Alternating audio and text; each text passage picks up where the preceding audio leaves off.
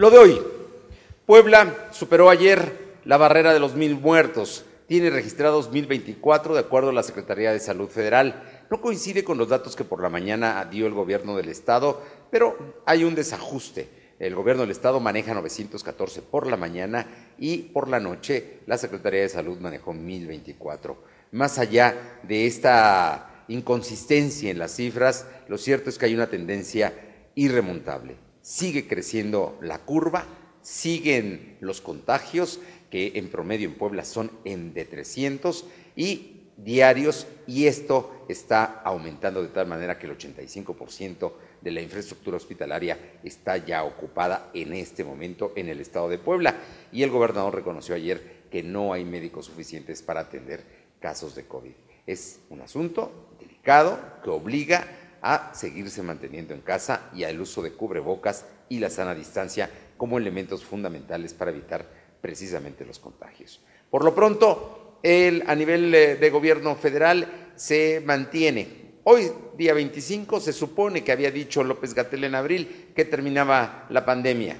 No resultó así y sigue creciendo la curva de contagios y también de fallecimientos y vamos a ver en qué momento las cosas cambian. Por lo pronto, los gobernadores no se han reunido con eh, la Secretaría de Gobernación y la Secretaría de Salud para definir los semáforos de la próxima semana. Se tienen que reunir a más tardar el día de hoy para que el día de mañana se den a conocer. No sería nada raro que en Puebla se mantenga el semáforo rojo para la siguiente semana, que serán los últimos días de junio y la primera semana de julio. Por, en el caso de Iberdrola, que es un tema controversial porque en Puebla hay una inversión muy importante de esta eh, empresa española generadora de energía. Bueno, debe usted saber que el presidente de la República hoy dio a conocer que recibió una carta de Iberdrola a través de la Secretaría de Gobernación, que la turnó a la secretaria Nale de Energía y al director de la Comisión Federal de Electricidad. Dijo, antes de que vengan a hablar conmigo, los españoles tienen que ir a hablar con energía y con la Comisión Federal de Electricidad.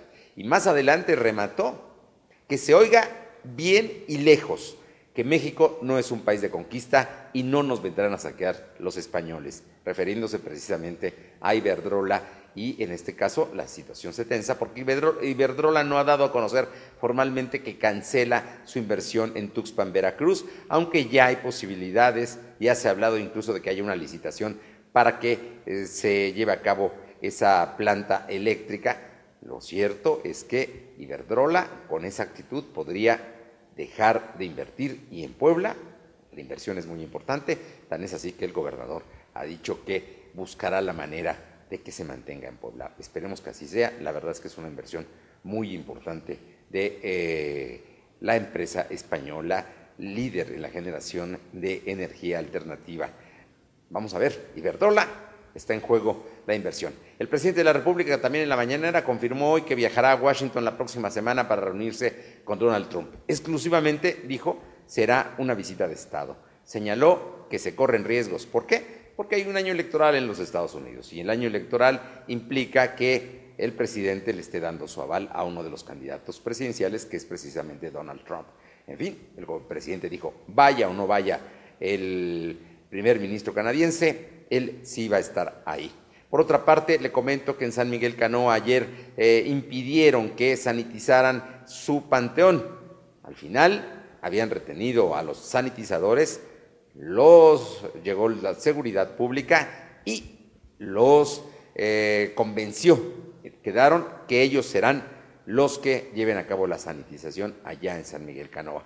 Por otra parte, trascendió que esta madrugada empezó un operativo de fuerzas federales. No hay ni policías municipales ni del Estado en la zona de Tepeaca y Acatzingo, donde han aumentado en los últimos días el número de asesinatos. Bueno, pues entró en la madrugada, en los primeros minutos de hoy, un operativo precisamente para detener a bandas y a gente, a líderes del crimen organizado en esta zona de Huachicol, lo que se conoce como el Triángulo Rojo. Vamos a estar muy atentos para darle a conocer todos los detalles más adelante. La mayoría de Morena está promoviendo una reforma política en el estado de Puebla, una reforma política que entre otras cosas va a limitar mantiene candados para los candidatos independientes y también va a poner trabas para llevar a cabo coaliciones, entre otras cosas como desaparecer a la primera minoría. En fin, una reforma política que seguramente va a pasar con la mayoría, pero sin el apoyo de los partidos de oposición. al tiempo.